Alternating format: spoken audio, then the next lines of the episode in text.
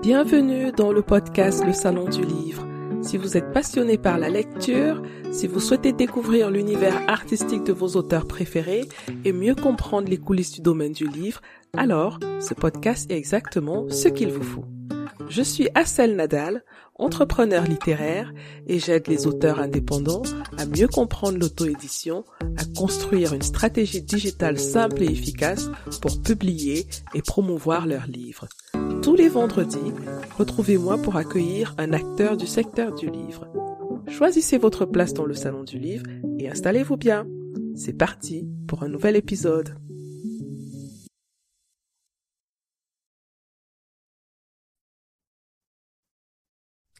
Bonjour, bonjour. Aujourd'hui, je reçois dans le podcast Marem Sammalon. C'est une femme d'affaires spécialiste en marketing et passionnée d'art. Elle fonde en 1995 la galerie MAM dans la ville de Douala au Cameroun, un espace d'art contemporain. En 2019, elle crée la fondation MAM, une fondation ayant pour mission de favoriser l'autonomie des communautés et plus particulièrement celle des jeunes à travers la créativité et l'éducation comme ancrage la localité de Grand Souza au Cameroun, localité située à une trentaine de kilomètres de la ville de Douala. Alors, je ne vais pas citer toutes les activités de Madame Marem Sammalon parce que elle, ce qu'elle fait est énorme. Je précise juste qu'elle est, entre autres, membre du jury Prix Orange de Livre en Afrique en 2020. C'est un réel plaisir et un grand honneur pour moi de la recevoir dans ce podcast. Bonjour Marraine. Bonjour. Comme je l'ai dit, hein, franchement, je suis honorée de vous avoir. je ne sais même pas comment l'expliquer parce que je suis tellement admirative de tout ce que vous faites dans le milieu culturel. Donc, aujourd'hui, je vous ai invité pour qu'on parle en particulier de votre parcours dans le monde culturel, puisque vous êtes aussi spécialiste en marketing, mais on va beaucoup parler plus de la culture. Comme je l'ai dit, vous avez fondé en 95 la galerie MAM. Avant d'y arriver, est-ce que vous pouvez dire en quelques mots qui vous êtes pour ceux qui ne vous connaissent pas encore? Peut-être que je n'ai pas tout dit dans l'introduction, peut-être que vous avez des choses à rajouter, je ne sais pas. Écoutez, vous avez une introduction très flatteuse, donc euh, j'ai forcément des choses à rajouter qui seront certainement un peu moins, à mon endroit en tout cas. Merci, moi je suis moi-même très honorée d'avoir été invitée à, ce podcast et je suis tout aussi admirative de ce que vous faites. Hein. Euh, Merci. Je pense que toutes les initiatives sur le plan culturel s'agrègent et c'est important d'avoir cette multiplicité d'initiatives et elles sont complémentaires et non pas concurrentes. Donc, euh, qu'est-ce que je pourrais dire? Je m'appelle, vous l'avez dit, vous avez dit mon nom, mon prénom, et je pense que c'est ce qui forge euh, l'identité de quelqu'un. À part ça, euh, dire que je vis au Cameroun depuis un certain nombre d'années, je suis sénégalaise, je me sens profondément sénégalaise, même si j'ai des origines françaises, mais c'est vrai que mon ancrage est plus sénégalais que français. Et mon ancrage est aussi camerounais, puisque j'ai épousé un Camerounais il y a de cela je ne sais plus combien d'années, quelques décennies en tout cas. et, donc voilà, voilà ce que je peux dire sur moi. Euh, je suis aussi très impliquée bien sûr dans la communauté sénégalaise en tant que consul honoraire du Sénégal. J'ai un background juridique et marketing, mais ça n'empêche que l'art pour moi euh, est une forme d'ombrelle, c'est-à-dire que euh, c'est pas un parcours qui est né euh, subitement au moment où j'ai créé la galerie. Je veux dire, j'ai eu la chance d'avoir une mère qui me traînait dans les expositions et hum, je râlais à l'époque parce que j'étais toute jeune, mais finalement, euh, j'ai été imprégnée de, de toutes les expositions, de tous les contacts avec les artistes que j'ai pu avoir. Et, donc, euh, voilà, je pense que c'était un parcours qui, est, qui était assez logique. Oui.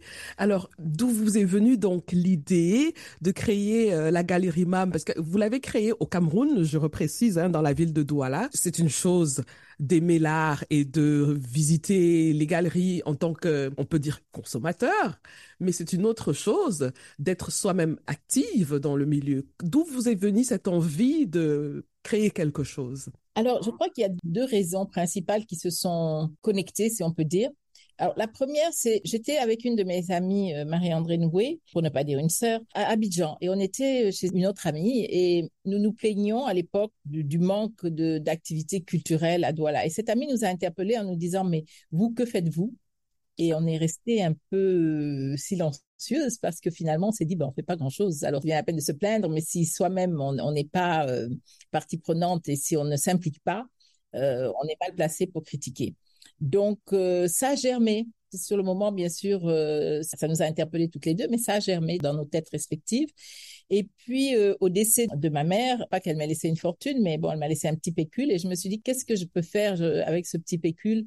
Et je me suis dit, bon, finalement, ouvrir une galerie, c'est ce qui mm, lui ressemblerait le plus et c'est ce qui, moi, me porterait le plus. Donc, j'ai ouvert cette galerie sans, sans avoir vraiment beaucoup de connaissances en la matière. J'ai appelé un ami qui avait tenu la Fondation MAG à Saint-Paul-de-Vence et je lui ai demandé comment on fait. Il m'a dit, suis ton cœur, suis tes émotions. Donc, j'ai ouvert cette galerie. Ça a été un parcours du combattant parce qu'en fait, euh, ben, y avait, le lieu n'existait pas. Il a fallu euh, construire la galerie en quelques mois puisque mon idée, c'était, maman était décédée en juillet, je me suis dit, il faut que cette année-là, la galerie soit ouverte. Mm-hmm. Donc, ça a été un challenge, mais un challenge par la grâce de Dieu qui a été accompli. Tout le monde s'y est mis et voilà, ça a été une, une, période vraiment très, très heureuse parce que toutes mes amies sont venues. Euh, il y avait une vraie communion autour de, de ce projet.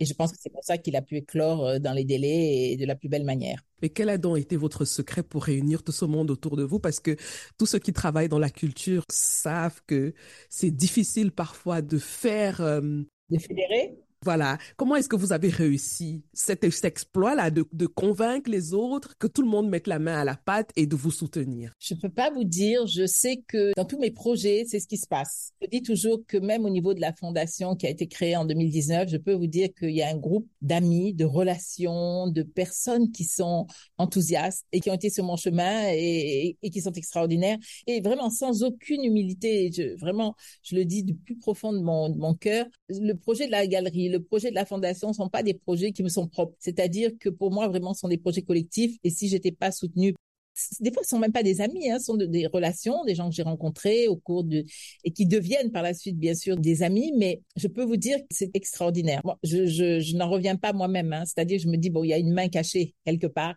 et que tout ça se, se coordonne. Euh, on a une équipe extraordinaire, réellement réellement. Je veux dire des gens comme Felwin, comme Séverine, Felwin Sarr, euh, Séverine Kodjo-Granvaux, euh, toutes ces personnes-là euh, sont là, participent, sont impliquées dans le projet, euh, euh, permettent d'autres rencontres. Ça, ça fait bon, on est en Afrique, on va pas dire boule de neige parce que ça serait un peu anachronique, mais voilà, ça fait boule de je sais pas quoi. donc c'est vraiment un collectif et une sacrée équipe qui est avec. Il y a Marc Alexandre Bambé, il y a Emily Boom, Anne-Sophie Stefanini. En fait, je pourrais pas tous les citer parce que, mais ils sont absolument parfait à Cana. Euh, ils sont géniaux. Et quand vous avez ouvert la, galerie, comment le public localement a accueilli cette initiative? Et c'était une galerie d'art contemporain, c'était pas, euh, voilà, c'est quelque chose d'assez particulier.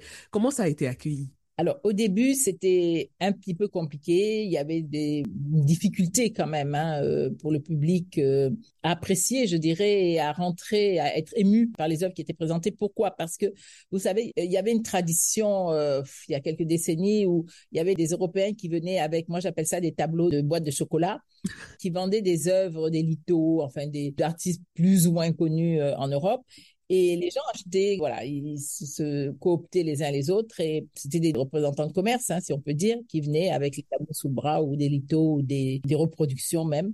Et donc voilà ce que les gens étaient habitués à acheter. Mais petit à petit, bon, ben, euh, petit à petit, ils se sont un petit peu habitués. Mais on peut pas dire qu'il y ait réellement des collectionneurs actuellement beaucoup de collectionneurs, en tout cas au Cameroun. Jusqu'à jusqu'à on peut pas dire que le marché euh, de l'art contemporain soit très développé au niveau du Cameroun. Par contre, on a pléthore d'artistes de vraiment de très très reconnus à l'international, mais qui ont du mal, en tout cas, à être achetés par nos amis camerounais. Justement, j'allais parler de, du comportement, hein, entre guillemets, euh, des visiteurs ou des, des, des personnes sur place. Est-ce que les gens achètent?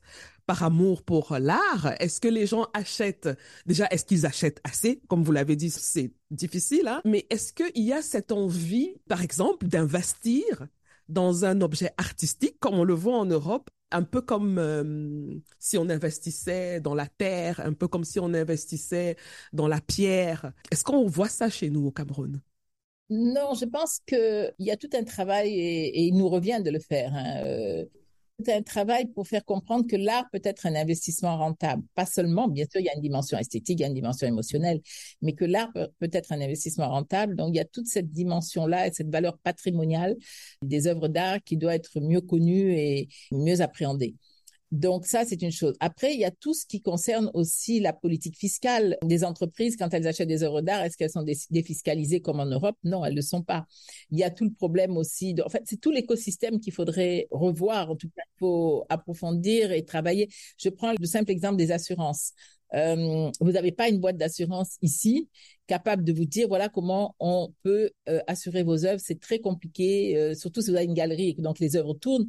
Donc comment les assurer? Il n'y a pas de modèle en tout cas adapté ici. Même les douanes, il faudrait qu'elles comprennent ce que c'est qu'une œuvre d'art et que quand par exemple on a une installation avec une centaine, 96 pièces. C'était le cas de l'œuvre de Patrick Joël Tacheda. On a 96 modules et il faut pas qu'on nous taxe sur les 96 modules. C'est ça. C'est une seule œuvre d'art, c'est une installation. Mais bon, voilà. Donc c'est tout l'écosystème qu'il faut, euh, avec lequel il faudrait qu'on travaille.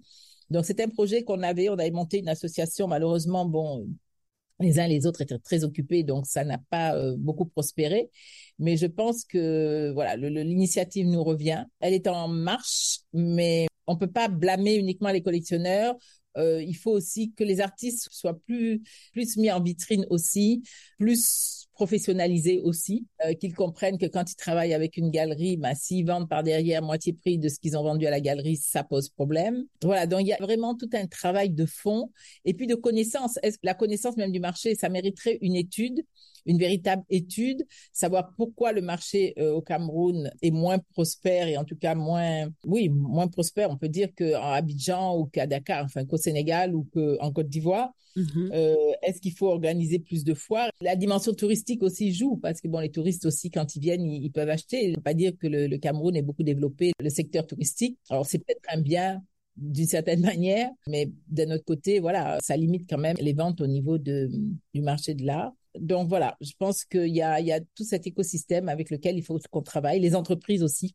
Faire comprendre à une entreprise qui est là depuis 60 ans, c'est peut-être intéressant qu'elle monte une collection. Il y en a quelques-unes qui le font. Euh, je dire, la Société Générale actuellement est en train vraiment de travailler sur ce volet art contemporain et veut s'investir dans dans la dimension art contemporain. On a Total, mais bon, il faudrait que les entreprises camerounaises aussi le fassent. Et, ça, c'est important. Et ça commence déjà par euh, les ministères. Ça serait bien que dans les ministères, on ait des tableaux euh, des artistes camerounais. Ça serait quand même, à mon avis, un minimum. Ben, c'est pas le cas. Hein. Mm-hmm. Mais ça veut dire qu'il y a un vrai travail d'éducation à faire à tous les niveaux et à tous les nœuds essentiels du réseau de la chaîne. Et dans les écoles aussi. Voilà. Éduquer aussi les jeunes qui arrivent que ce mm. soit les, consommateurs ou les futurs artistes, pour qu'ils comprennent comment ce marché fonctionne. Mais est-ce que vous voyez dans les autres pays africains, parce que vous faites beaucoup de festivals, vous faites des biennales, est-ce que vous voyez dans d'autres pays africains des modèles peut-être qui donnent espoir hein, que ça peut avancer? Mm. Oui, tout à fait. Alors, je prendrai l'exemple le plus frappant, c'est celui du Nigeria. Au Nigeria, euh, les Nigériens ont parfaitement compris qu'investir dans l'art est important et que c'est une véritable valeur patrimoniale. Donc ça, ils l'ont parfaitement compris. Il est vrai aussi qu'il y a des foires qui se sont professionnalisées, comme Artex Lagos, qui est une foire extrêmement professionnelle, qui n'a rien à envier à des foires comme celle d'Abu Dhabi ou de Paris, donc vraiment aucun complexe à avoir, bien au contraire.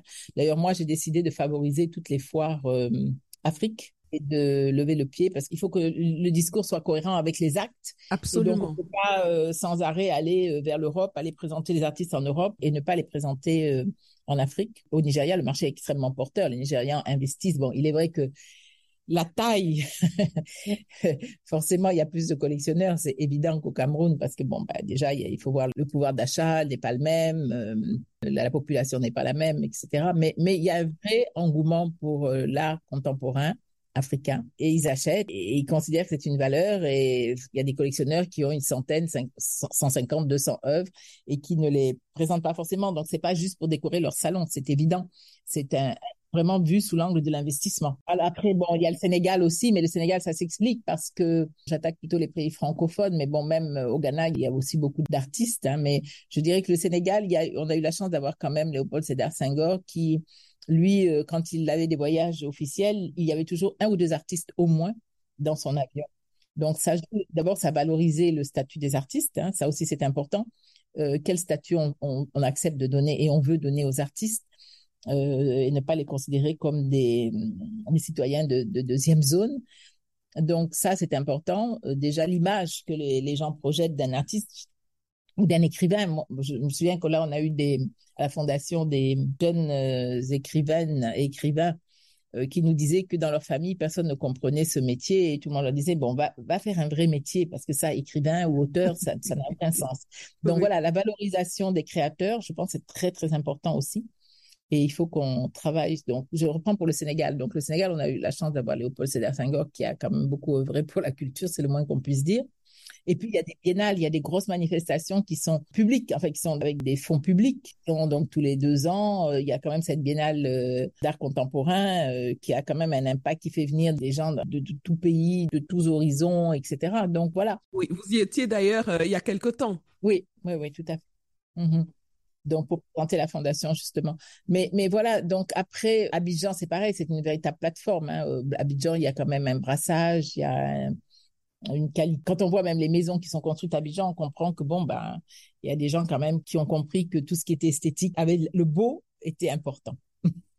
Je suis totalement d'accord. C'est bizarre parce que j'en parlais hier avec une amie, on parlait du beau, de l'importance du beau dans la vie.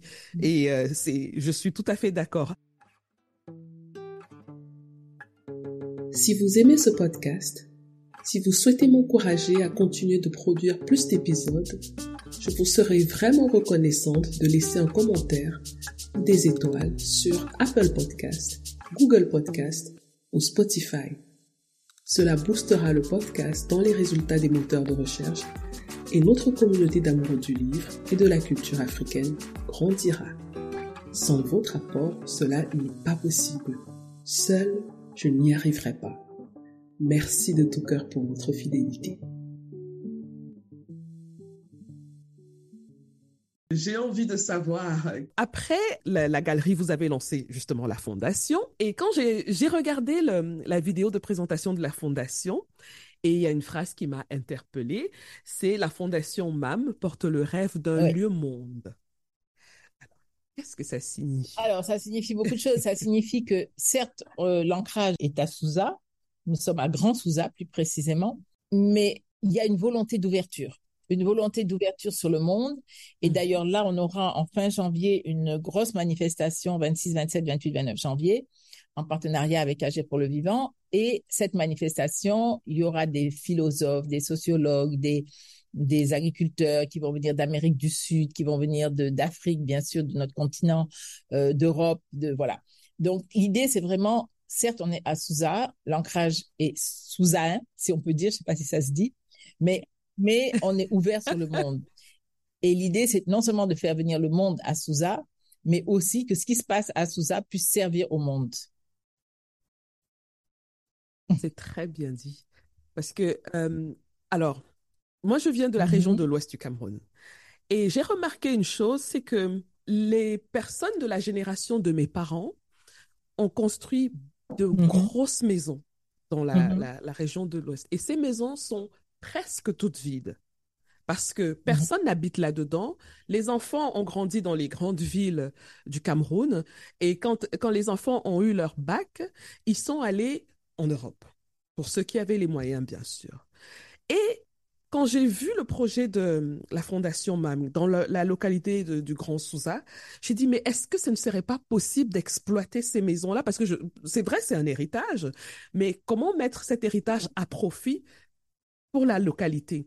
Est-ce que vous pensez que c'est quelque chose qu'on pourrait reprendre, le projet de la Fondation MAM, qui a cet ancrage dans, dans une région, dans une localité bien précise, qui, a priori, n'était pas destiné à, un tel projet, parce que Souza, ce n'est pas la ville la plus, euh, comment dire, sexy, on va dire, hein, mais ça commence à l'être hein, grâce à votre projet. Donc, est-ce que c'est possible qu'on puisse répéter, dupliquer, c'est le mot que je cherchais, un tel projet, bien sûr, en tenant compte des réalités de chaque région? Je pense que euh, ça peut inspirer un projet. Après, le projet sera forcément différent en fonction de la personnalité de la personne, en fonction des priorités. Nous, on a essayé de mixer un petit peu les, de décloisonner le, par exemple, le scientifique et l'artistique. Pour nous, c'était important euh, au niveau de la fondation. Euh, donc, l'agriculture est là, les, problématiques environnementales sont là. Euh, L'idée, c'est vraiment de de repenser l'écologie, c'est-à-dire de dessiner ce qu'on a appelé, nous, de, de, dessiner de nouvelles utopies écologiques émancipatrices. Émancipatrices dans le sens d'un bien-être des populations et non pas d'une culpabilisation comme en Europe, quand on parle écologie, on dit, bon, il faut que vous triez les, les déchets, pourquoi pas. Mais bon, voilà, c'est vraiment dans ce sens-là, dans le sens d'un bien-être des populations et d'une meilleure connaissance aussi de nos richesses. Euh, moi, j'ai appris dernièrement que le Cameroun était le pays au monde, je ne parle pas de l'Afrique ni de au monde, qui, a, qui avait la flore la plus riche. Donc, oui, bien sûr qu'on peut dupliquer, bien sûr qu'on peut euh, mmh. essayer. Moi, par exemple, là, on va recevoir une cinquantaine de personnes, une cinquantaine d'invités, à, à, peu près une trentaine d'invités à l'international et une vingtaine euh, en locaux d'intervenants. 50 personnes à loger. Donc moi, j'aimerais bien pouvoir profiter, entre guillemets, euh, des, gens qui ont de grosses maisons dans les environs de Souza. On va essayer de le faire. Il y en a qui ont répondu oui, il y en a d'autres qui sont plus frileux. Euh, je pense qu'il faut être patient et petit à petit, les gens vont comprendre un peu aussi ce que l'intérêt de faire communauté, de tisser des liens, de c'est très important, surtout à l'heure actuelle où on voit que tout se délite un petit peu, où les crises économiques sont de plus en plus violentes, pour euh, les populations et que, et que l'environnement le, devient de plus en plus un sujet clé, oui, et, un sujet vraiment euh, mm-hmm. préoccupant. Et je crois que nous, on a, on a quand même beaucoup d'avantages, beaucoup de, de potentiel au niveau du Cameroun, en tout cas. C'est incroyable, vous y avez cru à ce projet. Parce qu'au départ, j'ai lu quand même un peu votre euh, votre biographie. Au départ, Suzanne n'était pas le lieu qui encourageait à un tel projet. Parce que dans votre belle famille, si j'ai bien compris, c'était un lieu qui était un peu vu d'un mauvais œil. Est-ce que vous pouvez nous raconter un peu ça? Vous avez lu ça où? Oui, effectivement, effectivement. Euh, mon beau-père, en fait, euh, craignait euh, un petit peu son environnement familial. Pourquoi? Parce que tous ses frères et sœurs avaient malheureusement été malheureusement décédés et la maman, en fait, qui était une co-épouse, la maman a pris son fils, le dernier, sous le bras et, l'a embarqué à Douala en lui disant, écoute, voilà, il faut il faut vite te sauver à Douala parce que parce que c'est le seul moyen de, de, sauver ta peau. Donc, euh, effectivement, quand moi, après, j'ai connu, bon, bien sûr, bien plus tard, euh, mon beau-père, il nous disait toujours, euh, bon, ben, quand vous allez à Souza, quand même, soyez prudent, ne, ne, mangez pas n'importe où, ne faites pas, voilà. Donc, finalement, on n'a jamais, il y avait bien sûr cette maison familiale, mais qui était beaucoup plus modeste qu'aujourd'hui la fondation, mais on n'a jamais dormi du temps de mon beau-père.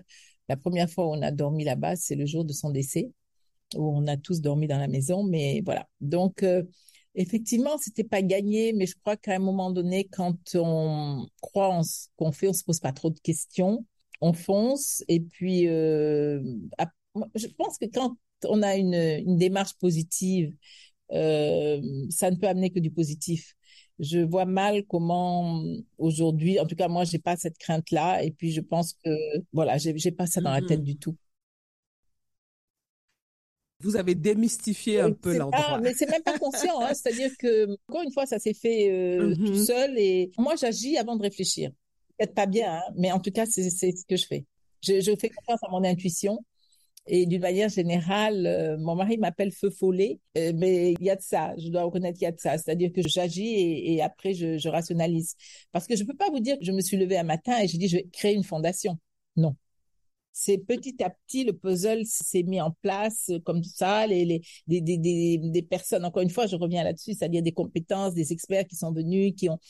Et puis, euh, pareil, une fois, j'ai été interpellée par j'ai interpellé et ils m'ont interpellé à leur tour, Achille euh, et, et Felwin qui étaient à la maison et qui m'ont dit mais parce que moi je les interpellés en leur disant mais vous faites pas grand chose pour euh, pour vos propres pays euh, etc. oui et Achille donc discutait, je lui disais mais et, et, il me dit bon ben ok Banco si tu fais quelque chose on te suit. Et donc, c'est comme ça que l'idée un petit peu de la fondation est venue. Séverine était là, Séverine Cocho-Crampo, on était tous les trois, puisque j'avais en fait invité euh, Achille et Felwin à un talk à Moss, à mon salon littéraire. Et donc, euh, voilà, donc c'est parti de là. Et puis, petit à petit, ça s'est agrégé avec euh, des gens comme Emlé, euh, Marc-Alexandre, voilà, tout, tout ce monde-là s'est mis en route, en ordre de bataille, on peut dire. Et puis, et puis voilà.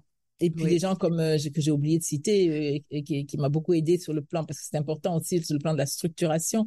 Jacques Jonathan Niem qui a une association qui s'appelle Oquelians qui est et on est on travaille on a vraiment ce un partenariat de, vraiment très proche avec Oquelians et et Jacques Jonathan m'a beaucoup, beaucoup, beaucoup, beaucoup aidé sur tout ce qui était structuration de la fondation, parce que c'est quand même important aussi de structurer sur le plan, euh, voilà, administratif, on va dire. Mhm. Et que fait la fabrique de Souza en particulier? Parce que sous la fondation, il y a la fabrique de Souza aussi. Et je tiens à souligner que ceux qui nous écoutent, qu'ils aillent vraiment faire des recherches sur la, fabrique de Souza, la fondation même. L'espace est magnifique. Vraiment, bravo pour euh, l'esthétique de cet espace. Moi, j'ai adoré de voir ça. Et quand je serai au Cameroun, je ne manquerai pas d'y faire un tour parce que c'est tellement beau. Oui, c'est tellement beau que ça donne envie de rentrer au Cameroun pour de bon. Quoi. Donc, la fabrique de Souza. le mot fabrique de Souza est venu de, c'est Simon Njami qui a hum, proposé la fabrique de Souza. Pourquoi? Parce que on s'est dit, en fait, tout est venu un petit peu des ateliers de la pensée. C'est-à-dire qu'on est parti avec Felwin et Achille des ateliers de la pensée qui ont lieu euh, à, Dakar.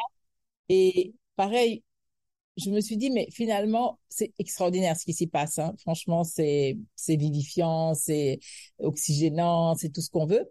Mais moi, je me suis dit, pourquoi est-ce qu'on ne prendrait pas une thématique de ces ateliers de la pensée et on, on la décline en actions concrètes au niveau de la fondation. Des actions qui vont bénéficier à la jeunesse, aux communautés, etc. Donc, autrement dit, comment est-ce qu'on met en pratique, comment on expérimente une des thématiques euh, de, ces ateliers de la pensée et on la met. Alors, donc, c'est pour ça que euh, Simon a dit, bon, arrêtons la théorie et passons à l'action, l'expérimentation. Et du coup, appelle ça fabrique de Souza. Je dis oui, mais c'est une fondation. Donc, on a fait le travail. On a d'abord travaillé. Donc, on on, s'est réunis en 2019 avec euh, Felwin, Séverine, Parfait Akana, etc. Et euh, on a travaillé en se disant, mais il faut qu'on sorte trois projets concrets. Donc, le premier projet qui est sorti, et on avait des, jeunes étudiants avec nous, une quinzaine de jeunes étudiants. Il y avait Emle, il y avait euh, Billy Bijoka, il y avait Simon Jamy, je suis sûre que j'oublie plein, de personnes, mais bon, c'est pas très grave. Et on est parti bille en tête en se disant, voilà, on fait ce qu'on appelle une cartographie de Sousa. Une cartographie de Sousa, c'est essayer de savoir sur le plan, non pas géographique uniquement, mais historique, sociologique, économique, cette région de Sousa, finalement, c'est quoi? Euh, Qu'est-ce qui s'y passe? Donc, euh, on s'est rendu compte qu'on n'avait pas beaucoup d'informations, pas beaucoup de données. Donc, on s'est dit, OK, on va euh, travailler avec Parfait Akana, qui est anthropologue, et des doctorants vont venir et travailler sur, sur, sur toutes ces questions-là, économiques, sociologiques. Donc, un des doctorants euh, à travailler sur les, les, savoirs ancestraux euh, thérapeutiques et culinaires, un autre sur le déplacement des, mm, des personnes anglophones qui viennent du nord-ouest et Nozo, ce qu'on appelle Nozo, donc nord-ouest, sud-ouest du, Cameroun, euh, où, où sévit une, guerre qui dit pas son nom. Donc, euh, donc voilà, on est parti comme ça. Et puis après, on s'est dit, mais finalement, il faut structurer tout ça parce que là, ça part un peu. Il y a les résidences d'artistes, il y a les. Très récemment, je dois avouer, euh, on a d'abord agi et, récemment on a structuré. Donc maintenant, je suis capable très fièrement de vous dire que on a en gros quatre plateformes sur la fabrique de Souza. La fabrique de Souza, c'est le lieu, le creuset en fait où les choses se passent. Donc la fondation, c'est bien sûr la, dimension plus administrative euh, et, globale. Donc, à la Fabrique de Souza, on a quatre plateformes. On a une première plateforme qui est le laboratoire de l'économie du vivant, qui est beaucoup plus relié sur tout ce qui est euh, écologie, encore une fois, mais de nouveaux modèles euh, écologiques. Pas ces modèles où on vous dit il faut avoir des voitures électriques sans penser que euh, le, le l'électricité est produite quelque part dans des conditions mm-hmm. déplorables, etc. Mm-hmm. Donc c'est pas cette écologie-là dont on parle. Tout à fait. C'est le respect de la nature, du vivant, la connaissance déjà de, du vivant, vivant euh, incluant les humains bien sûr et les non, humains. Donc, il y a ce laboratoire de l'économie du mm-hmm. vivant qui est plus ou moins piloté, plutôt plus que moins par Felwin et Séverine. Felwin Sa et Séverine, ce sont les deux les deux pilotes. De... Et bien sûr, on a des personnes comme Parfait qui sont à Cana, qui, sont aussi dans ce, dans ce laboratoire de l'économie du vivant. Donc ça, c'est la première plateforme. La deuxième plateforme, c'est Sousa Créative. Sousa Créative, euh, c'est tout ce qui est résidence d'artistes, création. Voilà, on, a, on, reçoit donc dans, dans, on a une vingtaine de chambres et on reçoit donc des artistes pour un mois, ça dépend, 15 jours, trois mois, quatre mois, qui viennent créer sur place. Donc ça peut aussi être des auteurs qui viennent écrire leurs livres, ça peut être hum, des plasticiens, ça peut être, voilà. en tout cas, ce sont des créateurs, des gens qui créent. Donc ça, c'est Sousa Créative. Ensuite, on a Sousa euh, Academy. Dans Sousa Academy, on a un volet euh, atelier littéraire. On, fait des, il y a des masterclass. Donc, par exemple, récemment, il y a une masterclass sur euh, comment on devient commissaire. Donc, une quinzaine de jeunes. Ça a été d'ailleurs financé par la Banque mondiale. Et donc, c'était comment est-ce que on devient commissaire. Euh, et c'est Simon Jamy qui était le, le coach ou le, le, maître, on va dire. Voilà, le Mhm. maître.